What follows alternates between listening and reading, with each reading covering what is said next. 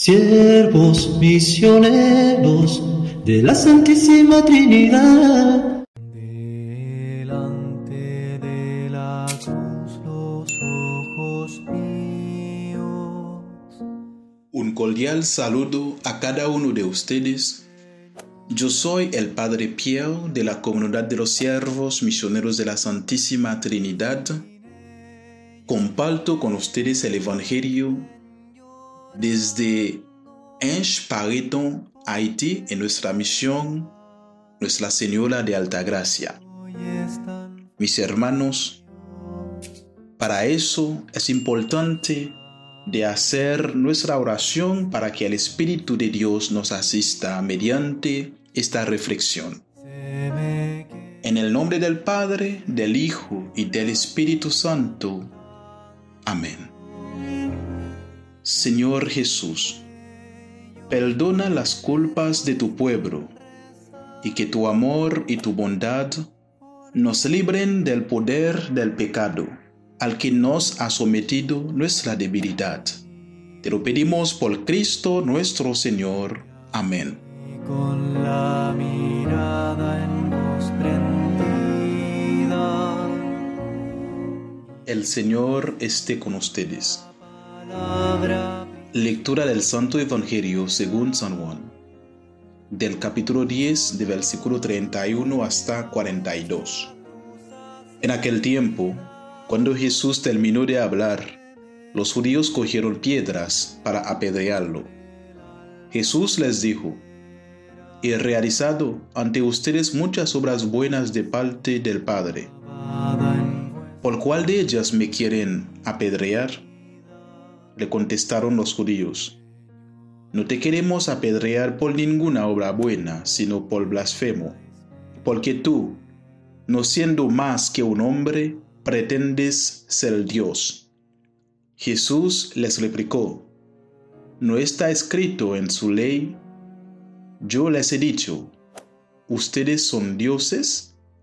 Ahora bien, si ahí se llama dioses, ¿a quiénes fue dirigida la palabra de Dios. Y la escritura no puede equivocarse. ¿Cómo es que a mí, a quien el Padre consagró y envió al mundo, me llaman blasfemo porque he dicho, soy hijo de Dios? Si no hago las obras de mi Padre, no me crean. Pero si las hago, aunque no me crean a mí, crean a las obras, para que puedan comprender que el Padre está en mí y yo en el Padre. Trataron entonces de apoderarse de él, pero se les escapó de las manos. Luego regresó Jesús al otro lado del Jordán, al lugar donde Juan había bautizado en un principio y se quedó allí. Muchos acudieron a él y decían, Juan no hizo ningún signo pero todo lo que Juan decía de éste era verdad. Y muchos creyeron en él allí. Palabra del Señor. Gloria a ti, Señor Jesús.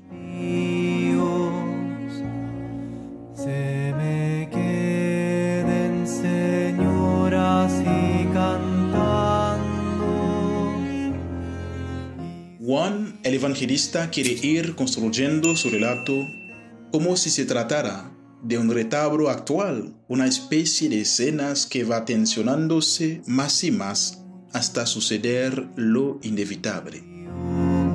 Jesús va desarrollando su misión y a la vez quiere ir desvelando su identidad.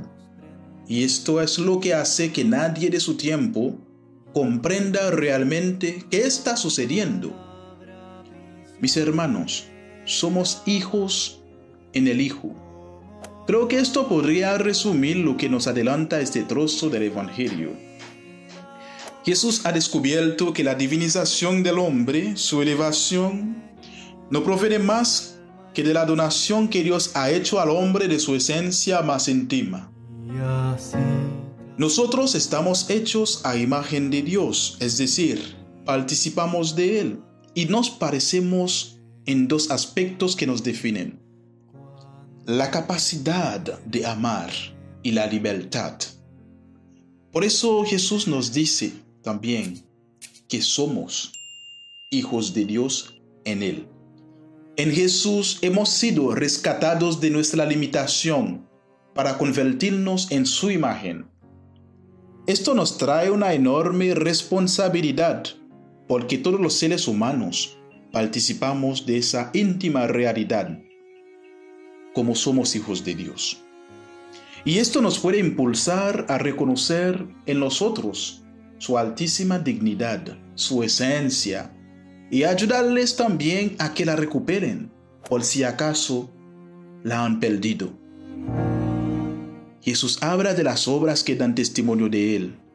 Creer, sobre todo, porque hay una realidad que respalda a Jesús. Hace lo que dice. Dicho de otra forma, es coherente. Nuestro cristianismo, mis hermanos, puede adorecer de esa incapacidad de comunicar, quizás porque le falte la fuerza de las obras. Por eso, mis hermanos, les invito a imitar a Jesús. Que todo lo que hacemos, que todo lo que decimos, que sea algo coherente a nuestras acciones, mis hermanos. Gloria al Padre y al Hijo y al Espíritu Santo, como era en el principio, ahora y siempre, por los siglos de los siglos. Amén.